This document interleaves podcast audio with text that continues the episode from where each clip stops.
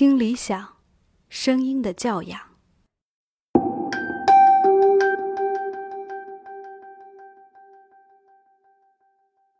最近在看的一本书是梵高的一个书信。最喜欢的运动是打鼓、练鼓。一般在几点休息？呃，现在特别早，现在差不多一两点钟。自己最喜欢穿的服装风格是什么？呃，黑色。自己的养生方式是什么？就是不养生。最喜欢吃的食物是？我的天哪！最喜欢吃的食物，我最近是特别爱吃那个粥和馅儿饼。对，周围的朋友大多数是什么星座？还真是水象特别多。喜欢的乐器有哪些？喜欢的乐器，我可能喜欢低音乐器较多，低声部的乐器较多。对于特别明亮的乐器，我不太喜欢。就是说贝斯啊这些。啊，对对对，我会非常喜欢。那对于比如说特别尖的小号了、长笛了、短笛了这种，我没那么喜欢。心情不好的时候怎么排解？心情不好的时候，我就享受这个心情不好。我觉得，呃，确实是这样。我有，说实话，我有特别多时候心情不好，但是我觉得，它也是一种感觉。如果你不去享受它的话，那就白心情不好了。你没有享受到那个心情不好带给你的感觉，就是这样。如果生命重来一次，想要从事的职业是？任何吧，我愿意去体验。如果生命可以重来一一次的话，我觉得我我可能想要体验一个完全不同的人生，怎样都可以。因为对我来说，我还是坚持认为，所有的感受都是，如果你不非分的话，都是美好的，都是快乐的。对。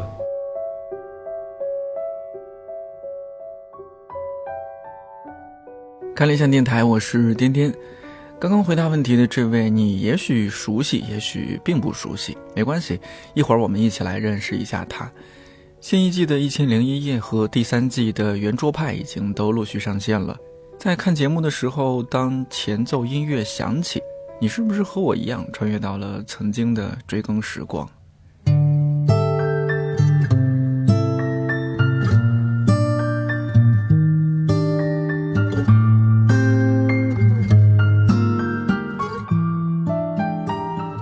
跟着道长在黑夜中穿越街道，穿过广场，看到匆匆的行人，看到拥抱的情侣，在道长对每一本书的讲述中，心中也逐渐升起光明。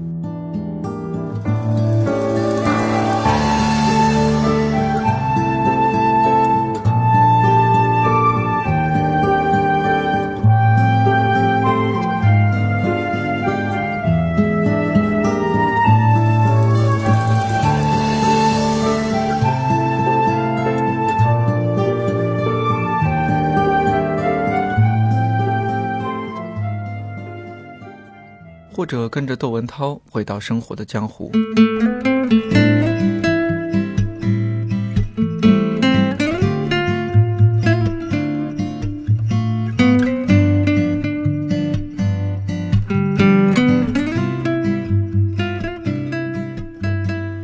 火锅怎么吃？星座准不准？不想上班怎么办？睡不着觉怎么破？不想相亲行不行？在几位嘉宾天马行空的聊天之中，我们短暂的逃离生活，也没心没肺的继续生活下去。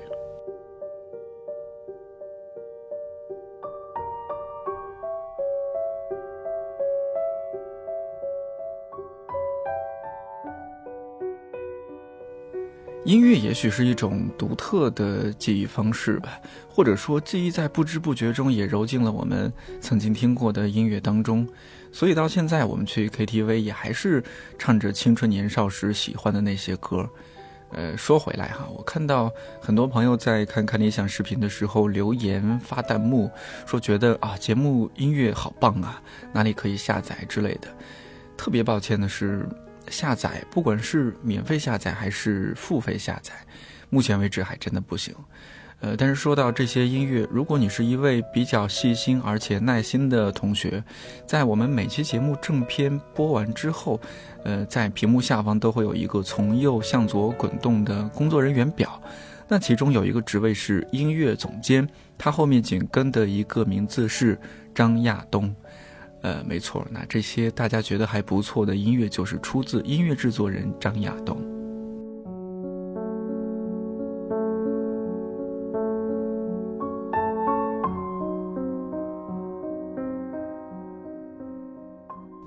其实一直很苦恼，怎么去回复那些对看理想的音乐好奇、感兴趣的人。那么好吧，我们把制作这些音乐的这个人请来，让他自己回答吧。前几天我们特意去了一趟张亚东老师的工作室，呃，所以就有了下面的这些对话。首先在这儿也向您道个歉，因为录制环境的原因以及我们自己考虑不周，这期的录音质量会比我们想象的要差一些。但是希望录音的内容比你想象的要好。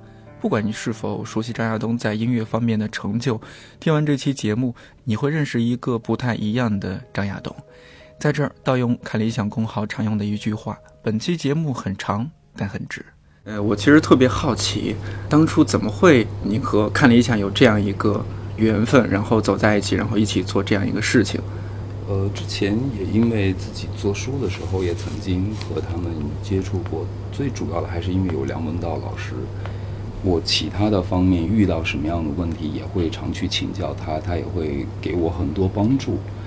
那其实最早是他来邀请我来这个来说，哎，我们要做做这样的栏目，而且也显示了他对音乐、对版权的这种重视和尊重。对，嗯，他就立马就想到，我要首先要把音乐的怎么去做，而且要要要创作一些东西。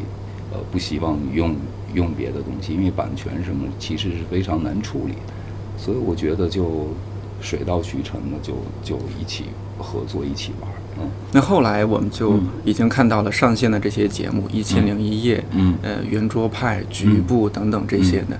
比如说《一千零一夜》，我们说一下它是怎么被创造出来这样的音乐。其实我觉得是这样，就是我觉得对于整个，其实有对我们做音乐来说。更愿意把它理解成为一个，呃，像电影配乐一样的感觉，因为事实上整个的调性都是梁老师这边他已经嗯有非常强烈他要想表达的东西，比如说他会呃每一次都那么麻烦去外景拍，那我个人的理解，我觉得好像梁老师是希望能够把把他想要。和大家分享的那些阅读、那些思考，带到日常生活里来，是我们随处可见的。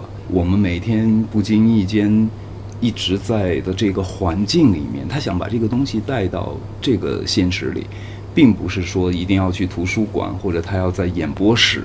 所以我是觉得说，那对音乐来说，事实上可能更加需要的是怎么。像电影配乐一样，怎么在不打扰那些语言的时候，当一个背景铺在里面，大概是这样的思路，对对对。所以其实并没有，因为当时也想过很多，比如说不同的书要不要换。其实音乐呢，和和你看到的环境一样，它变成是都是一种背景。对，那个主要的东西还是梁老师，我觉得这个部分是最重要。所以有的时候，我觉得是。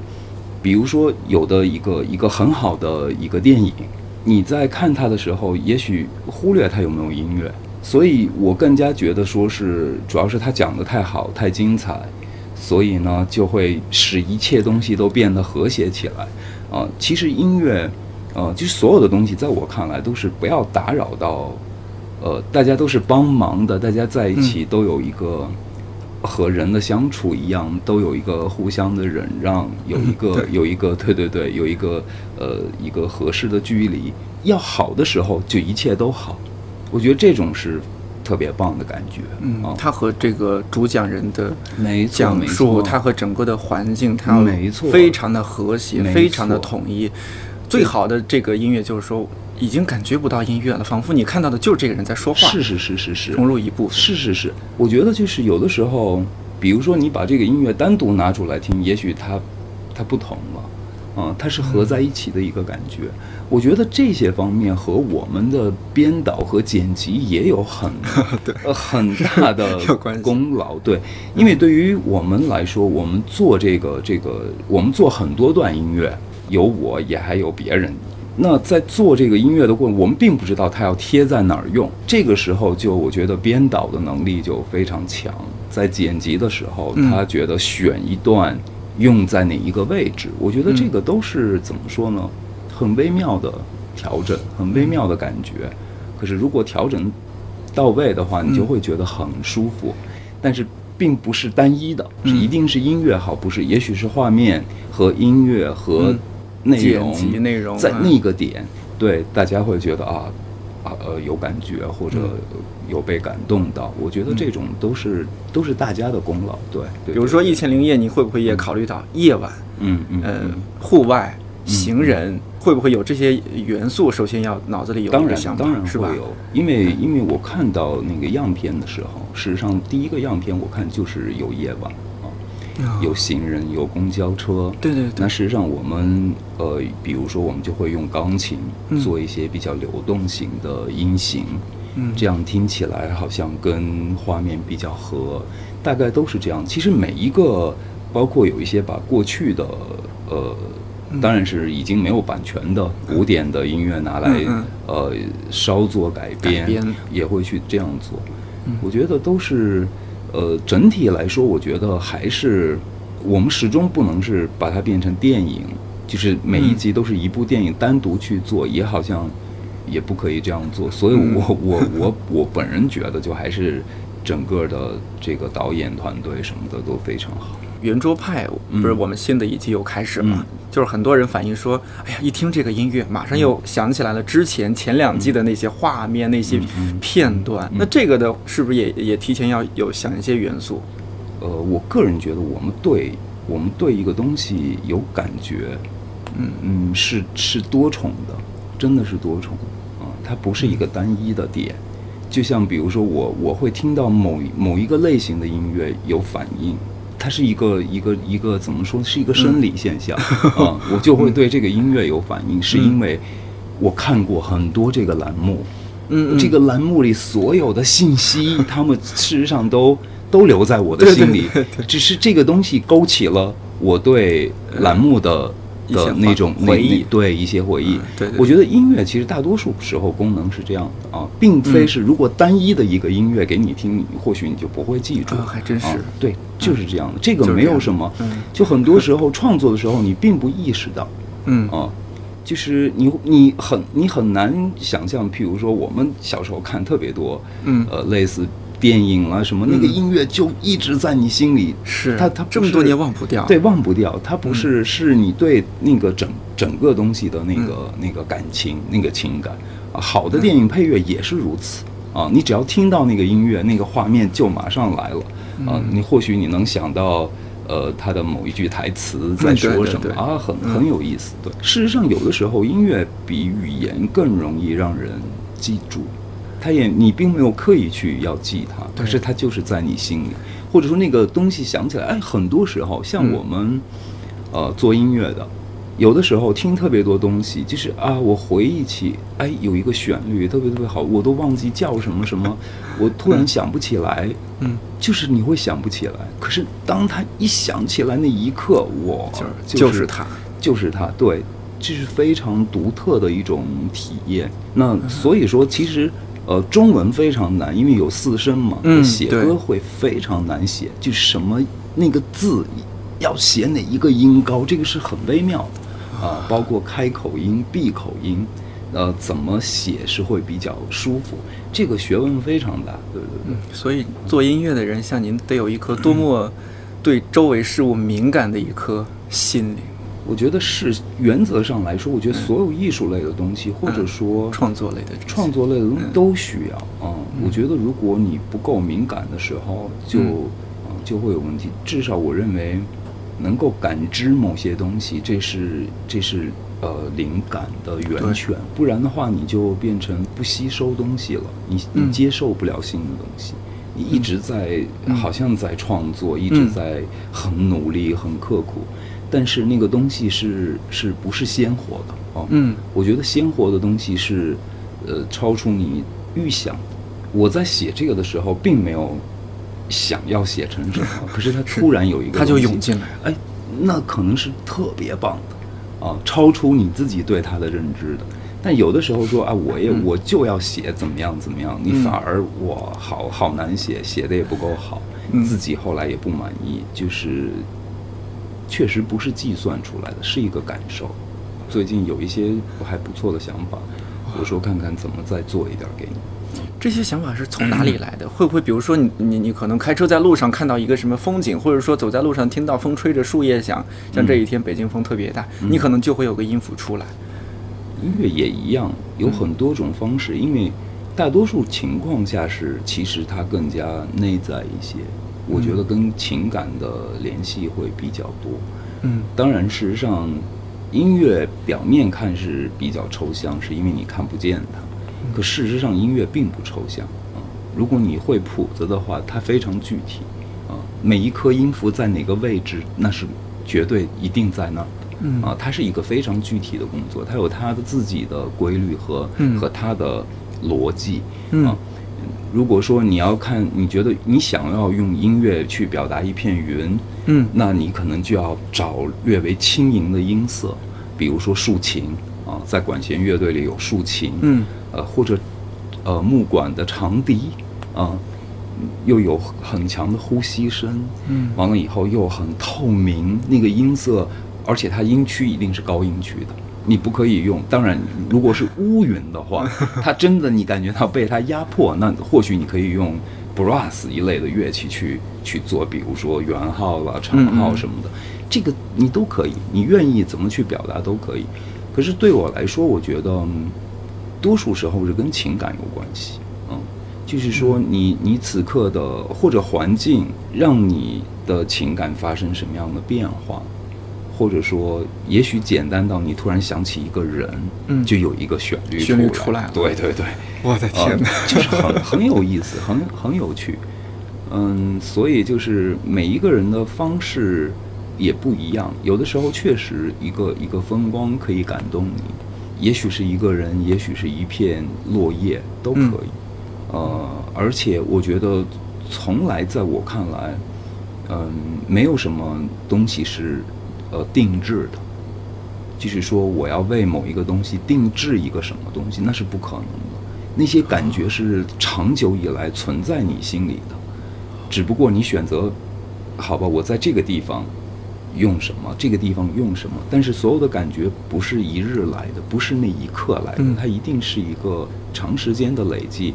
你会有你的方式，有你的习惯，或者说你找到了你创作的一个方式。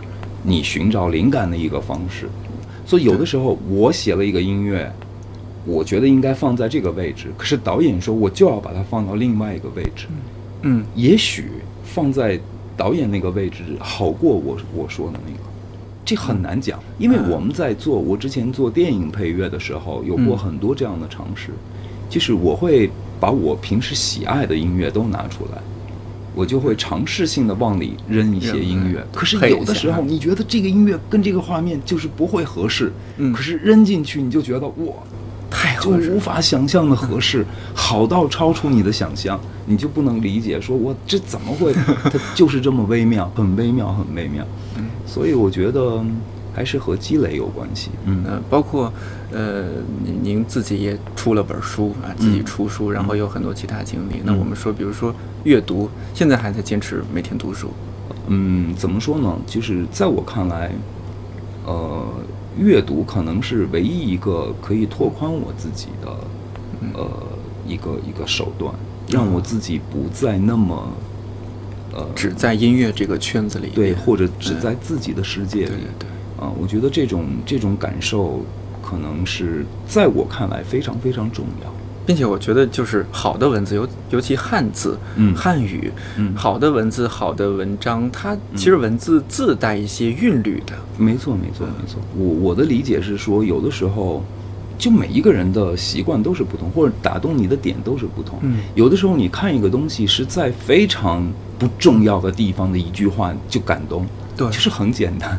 所以这些都是可能互相影响的，没错。音乐、文字、生活各方各面，他们互相的交融，甚至发生一些化学反应，然后不断的储存在您的这个心里面、大脑里面。他们表面看起来是没有太强关联，可是他们的内在一直在一起，从来没有分开过。对。嗯。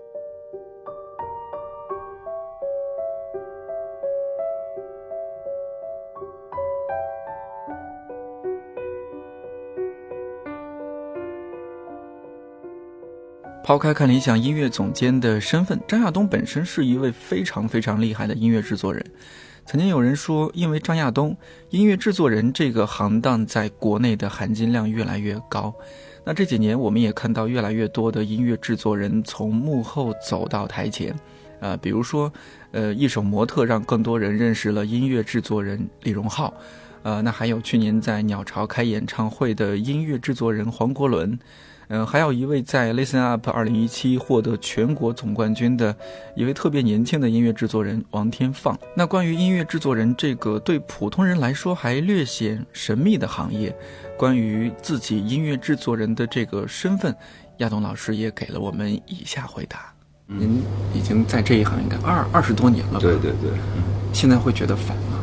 当然会，我觉得任何事情做多了都会都会这样，而且当它变成一种工作的时候，你就会。因为我觉得其实爱这个东西，你可以爱它，但是你你爱它的方式是否是正确的，或者说你爱音乐，音乐还会爱你，不是一个一厢情愿的事情。这个是特严重的东西，因为小的时候，你虽然知道的少，嗯，可是由于你的真挚。嗯，由于你你的发自内心的那种对他的渴望，你能获得很多额外的东西。可是当一个人成熟到对技巧、对所有的东西越来越了解的时候呢，嗯，那另一面就在减弱，变得就非常弱，就变得很难被打动。呃，就是很挑剔，嗯，呃，对自己也挑剔，对对别人也挑剔。就这个感觉其实不是特别好，因为我觉得还是要冲动嘛。嗯，对，我觉得艺术类东西有的时候没有道理，是你不可以讲道理。其实就比如我听到一个音乐，我会喜欢它，是我不知道为什么，我我就是喜欢它。那这个对于创作来说是个挑战，嗯，时间久了以后更是个挑战。可不可以和我们的读者普及一下，音乐制作人他是一个怎么样的一个状态？他的工作流程有哪些？对，其实音乐制作人呢是大概情况是，嗯，有有一点点像电影的导演，嗯，比如说一般情况下，我们这边讲的都是歌曲，嗯，歌曲或者说做流行艺人这种，就比如说一个艺人要出专辑，制作人呢大概会呃把所有的歌在一起。呃，尽量的整合这些歌的风格，使它看起来是是一个时期的东西。嗯，完了在风格上不会有太跳脱的东西。其实有一点点像给它规定一定的色彩，有一个范围，这样更有助于大家理解。嗯，你的音乐，嗯，包括这个歌词要怎么做，这个歌手要怎么唱。混音要怎么混？什么东西要大一点，什么东西小一点？就是它是一个，就什么都要，一定要盯到最后。对，这个这个 CD 出来，其实制作人类型有很多。嗯，呃，在国外有的制作人他可以是不懂音乐的，他只是录音很棒。呃，比如说那个艺人他自己音乐非常棒，他不需要音乐上的帮助的时候，嗯，他就会找一个录音师做他的制作人，因为他喜渴望得到的是录音方面的。还有的制作人。就是我只是唱的好，其实就有点类似像就是上课一样，嗯，呃，在给你录唱的过程里，我给了你特别多帮助，让你知道怎么唱更加打动人，哪一个字要怎么，每一个人都不一样，其实就是有一点像导演啦，或者是一个统筹啊，类似这样的，就是一定是艺人他渴望能够从你身上获得哪一些方面的帮助。但是无论如何，制作人是一个还是一个服务性的行业。就大家要知道，一张专辑最重要的是这个艺人，这个或者艺术家，这个人他的东西，他是我们都是帮他的。对对对对对，制作人都还是帮助他的。你不可以自己的东西强加在艺人身上。有一个歌我不喜欢，嗯，可是他找我做制作的时候，嗯，怎么办呢？我我想没几个人可以做到说所有不喜欢的事情我都不做吧。对，你要做的时候，那好吧，那你就你就要强迫自己喜欢这个歌，对你要用他的角度去理解这个音乐啊、你要找到它好的地方，怎么样可以变得呃嗯更加好，更加对，就是这样。我一直觉得你是应该属于那种天才型的音乐制作人。哎呦，怎么说呢？我我个人认为自己如果说一点儿天分都没有，那真不可能。但是如果离天才，那就差的简直，呃，就我觉得算是有一点点天分，这个也是老天给饭吃。就是我会比较敏感，对这个东西有一定的敏感，但是，呃，但是天才是那种无需任何努力就能吓死你的人，那他是外星人，就他跟你不在一个世界，他随便弄一个东西。你真的你就是一点儿办法都没有。剩下的大多数时候，我觉得就嗯靠努力，嗯也可以获得一定的一定的东西。我认为自己是非常努力的，嗯努力型的说，我还是非常努力，非常到什么？程度？就是呃，我爱学呀、我就永远都爱学习，我时刻保持自己是在吸收东西的状态。哦，这个很难嗯，非常非常难，我觉得。我到现在这个年纪，我每天也也无论我练什么乐器，每天嗯至少得四个小时，最少。甚至我最近一段时间练乐器，每天最少六七个小时。啊，我花大量的时间都在练习，因为嗯只有这个东西让我觉得呃满足，让我觉得这一天是有意义的。我觉得其他的东西不能带给我这个嗯呃就这种感觉。你刚刚这么说，我忽然想起之前有个访谈里边，嗯。朴树就说，他说太多人太早的老去了。嗯嗯。我觉得这个问题特别明显，呃，就比如说像我是一个，嗯。我九零年的，嗯。啊然后像我这个年龄的，当然其实岁数也也不算小了，马上就三十了，嗯。但是很多人我觉得已经是一个中年人的状态，嗯。他对世界的好奇，嗯他对未知的探索的好奇，啊，他对生活更多的可能性的探索，他他已经逐渐在丧失，并且是断崖式的丧失。嗯嗯。我觉得很难，呃怎么样让自己保持一个说对世界的好奇、不断的吸收的这种心态和能力？嗯这是天生的，是吧？嗯，也不是，我是觉得还是和什么东西能满足你吧。啊，我觉得生活里，我不认为有的人，有的人，比如说他不热爱艺术，嗯嗯，他就一定是一定是是老去了，也不可能。他如果他很爱品茶，那茶就是他的艺术。他嗯找到另一个点，没有关系，每一个人都在找那个点，啊，所以有的人找到的和你找到的可能不同，嗯但是只要他在那个里面是有有喜悦的，嗯或者说有觉得有意义的事情，嗯嗯，这个我我都还是还是认同的。有的时候我看到我的同学，呃，因为他们还在老家嘛，嗯嗯，所以就是因为他跟我的经历就是非常不同太，太我是从小走离开完了以后自己经历很多，他们就一直在老家。可是他全部的希望可能就是寄托在孩子身上，是啊是这样的。我也不觉得他们就就是老去了，我觉得他能体会到的是我们没有体会到的那个部分，嗯，我觉得也是也是一个呃，就是每一个人有自己的方式，我是强烈的呃那个求知欲，就这个是没办法的，就有的人天生就做学生的命，你知道吗？是就是会有吸引你的东西，永远都有吸引你的东西在想去玩儿啊，然后想勾引要去就是了解诱惑着你。对，你就你就控制不了，你不能满足，受不了那个，很害怕那个死水一潭，也很害怕那种生命就这样了，就这种是不能忍、不能容忍的。你应该你从来没有过这样的，我不会，我绝对不会啊，从来不会。可能会觉得越活越有趣。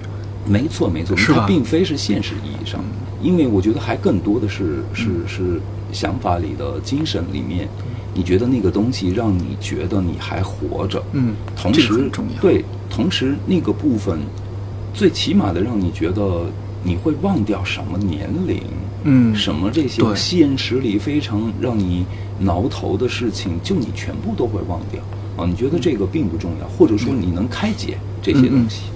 你看，像这几年，您除除了做音乐，我看到你也做了很多其他事儿哈。嗯嗯这些是，您就自己可能就到那个时间点，然后正好遇到他了，觉得说哎合适，那我就出本书吧，那我就开始拍照吧，嗯还是怎怎么样一个过程？就一个音乐制作人开始不务正业了。对，其实确实都不是偶然的。嗯。我是小四五岁的时候就喜欢画画，嗯、曾经在特别小的时候，嗯。有一个画家到我们家，我们当地的画家去我们家，他让我画一个一个一个鸡一个盘子里面有一颗鸡蛋，啊，叫静物，静物最基础的他他就摆在桌上，说你你画这个，完了我就画，画完了以后，他说他跟我妈说，他说这个小孩太有天分了，因为很多他这个年纪的孩子画一个盘子里一颗鸡蛋都是两个圆圈儿，就我是带透视的。完了以后特别开心，而且小时候我在那个在那个当地的那个文化馆里面看到画画的那些叔叔，嗯在门缝里头看他，我觉得哇，这个是我一辈子都想做的事情，就很安静，因为绘画是不需要跟任何人打交道，一个人就可以。对我好喜欢，就觉得性格好像是一直相对偏内向的。从小我觉得我可能画特别多东西，把我们家能画的地方都画了。啊，全部画，什么院儿里的那嗯。些墙上、门上，什么呃，所有地儿能画都画，就很喜欢绘画。可是后来学音乐了，嗯。学音乐最主要的是音乐，我是十三岁就工作，十三岁去歌舞团工作，所以就是很小就想自己赚钱，自己要独立，所以就是音乐能快速让我呃脱离家庭，让我自己独立，所以我十三岁就离开。离开以后，等于画画的那个那个梦就一直在心底。到了有一段时，我是去看梵高展，呃，我去荷兰看了几乎所有梵高画展，那一次对我触动非常非常大。就是看完那个，当然我也看了其他艺术家的非常多的画，回来我就说不行，我回去要买画笔。只是我觉得可能或许需要另一个一个一个方式去去使自己算是对自己的一个一个调整，嗯。嗯，就回来买画笔，完了以后，后来我又慕课，完了以后，摄影也是，我是觉得音乐这个东西，就还是就我个人的看法是说，所有的东西呢，你是可以靠技巧达到的，嗯，但是有一些东西是它是超越这个的。对，当那个部分，就是说真正能够打动你的，一定是对我来说，一定是不知道为什么的那个东西。可是那个东西不是时刻都在你这儿的，是，嗯，所以这个很痛苦。就是如果有一天你对所有东西都了解，可是你依然做不到那个的时候，你知道那种绝望那种痛苦这个非常痛苦。所以有的时候呢是说好吧，我发现音乐让我这个人变得非常非常窄，嗯就是音乐把我变成了一个，就是我有自己的一个理想国。嗯那在我自己的这个国度里，我完全忽视其他的东西。对，那长时间以来，让我变得比较怎么说呢？就是我觉得啊无无聊吧，无聊，对对对有一点无趣。那比如说摄影的时候呢，会强迫你去看你平时不大爱看的东西。音乐就很简单啊，我就关起门来戴耳机，世界跟我没关了，就这么简单。可是摄影，你你得摘下耳机，嗯你得要用你的眼睛去看。如果你观察的话，你突然发现你的你的内心又变得敏感起来了，对很多很普通的事物，突然变得特别有感觉。你会体会到这个每一个人、每一个事物、每一个时间段的光线，都是有他的情绪，有他想要表达的东西。那一刻，你会觉得啊，我突然又能接收到，呃，怎么说，更多灵感，嗯更多东西。那这些东西事实上跟音乐还是相通的，对是的至少使你保持，呃，保持一颗。呃，怎么说？年轻的心，年轻的你还新的感知又进来对对对，你还能能感觉到，我觉得都是有互互相有帮助吧。嗯那摄影的时候呢，你你也会受到限制，就是摄影是依赖这个现实的，你你跳脱不出这个现实，因为你按下来的那一刻，它一定是一个现实。现实但是有的时候呢，我们每一个人都有强烈的要超越这个现实的那个部分，所以绘画又能帮你做到，你可以超越他，所以就好开心。如果如果不是那么忙的话，嗯。我愿意就是一直做这样的尝试，做这样的努力，因为我觉得，嗯，活着的对我来说就是我有我我我有未知的东西，嗯。我有我不懂的东西，我做不到的东西，这个是，或者说我更愿意去触碰这些东西。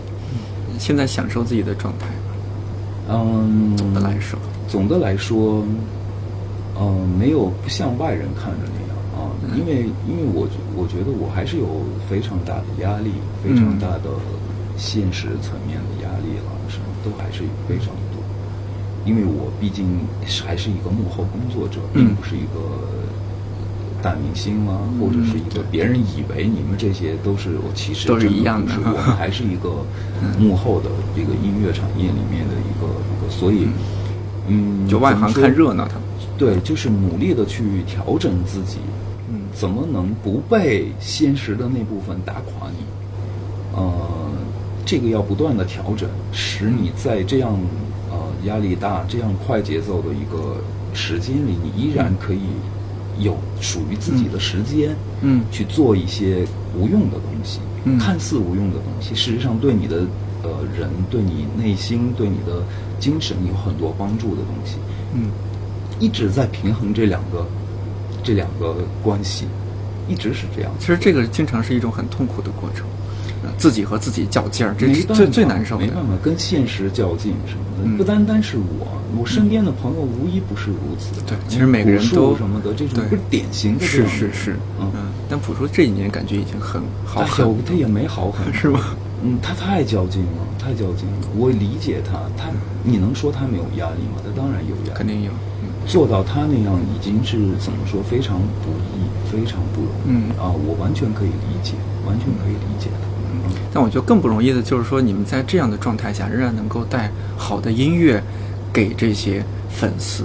还有希望吧。我觉得，我觉得有的时候确实是，你对自己会有会有一个一个标准，嗯或者说你认为必须怎么样怎么样怎么样。其实所有的所谓的那些成就感啊，或者说认可啊，其他人嗯这个都还是来来自于外部的。嗯，当然，我也愿意别人认可，呃算是一种鼓励嘛，对我也会很开心。但是更重要的是，嗯，最好不要知道世界上还有那么好的东西。如果你知道，我的天呐，你你你就不会，你不会有那个成就感，而且你时刻都觉得天天都有打击你的东西，就能到这种疯狂到，那好吧，我是比较愿意接受挑战的。如果说，呃，有一些超出，呃，就是超出那个部分，那我真没办法。但如果靠努力可以达到的，我一定要试一下，一定要努力呃我一定要试一下。对对对对对。您是什么星座？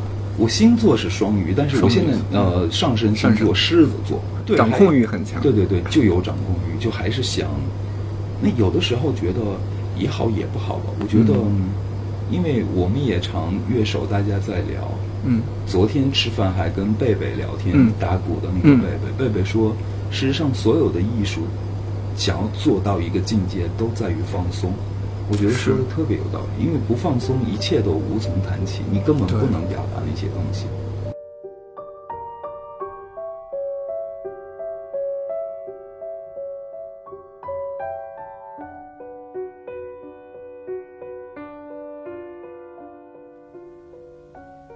听到这期节目的时候，你也许是在回家的途中，也许在世界的某一个地方已经开始了你的假期。长大之后，越来越觉得一年一年过得好快啊。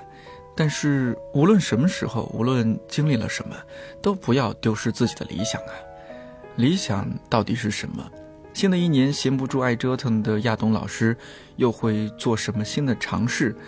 还有就是农历新年马上就要到了，亚东老师也为各位送上了他的新春祝福。您刚刚说到理想，在您心目中的理想到底是一个什么东西？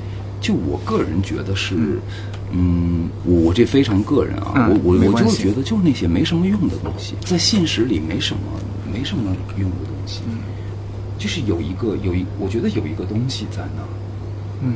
嗯，它使我能够，是我努力的一个一个方向，嗯让我觉得我还有一个一个地方要去，就是这么简单。对，就是觉得我还没到过那个地方，嗯我一定要去一次，或者是怎么样，但是不一定真的要去，是我要有我要有一个个想要去的意念，就这么简单。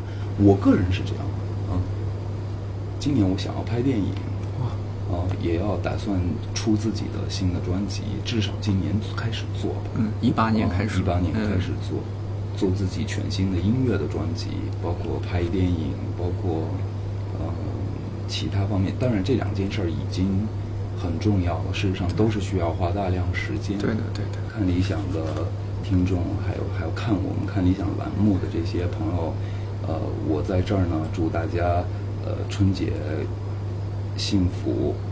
我哎呦，我特别不会说吉祥话，那个，总之在我看来，如果我们不对未来提出不理性的要求的话，未来一定是好的。未来怎么可能不好呢？没有任何不好的事情。希望大家都幸福快乐。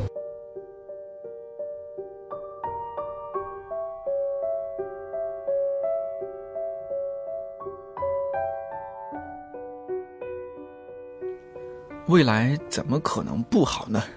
毕竟有看理想陪着你。嗯，这期很长的节目终于接近尾声了。那结尾还有一颗小彩蛋，来自最近痴迷于打架子鼓的亚东老师，打得好不好？评论里面见分晓。这里是开理想电台，我是颠颠，春节愉快，下期再见。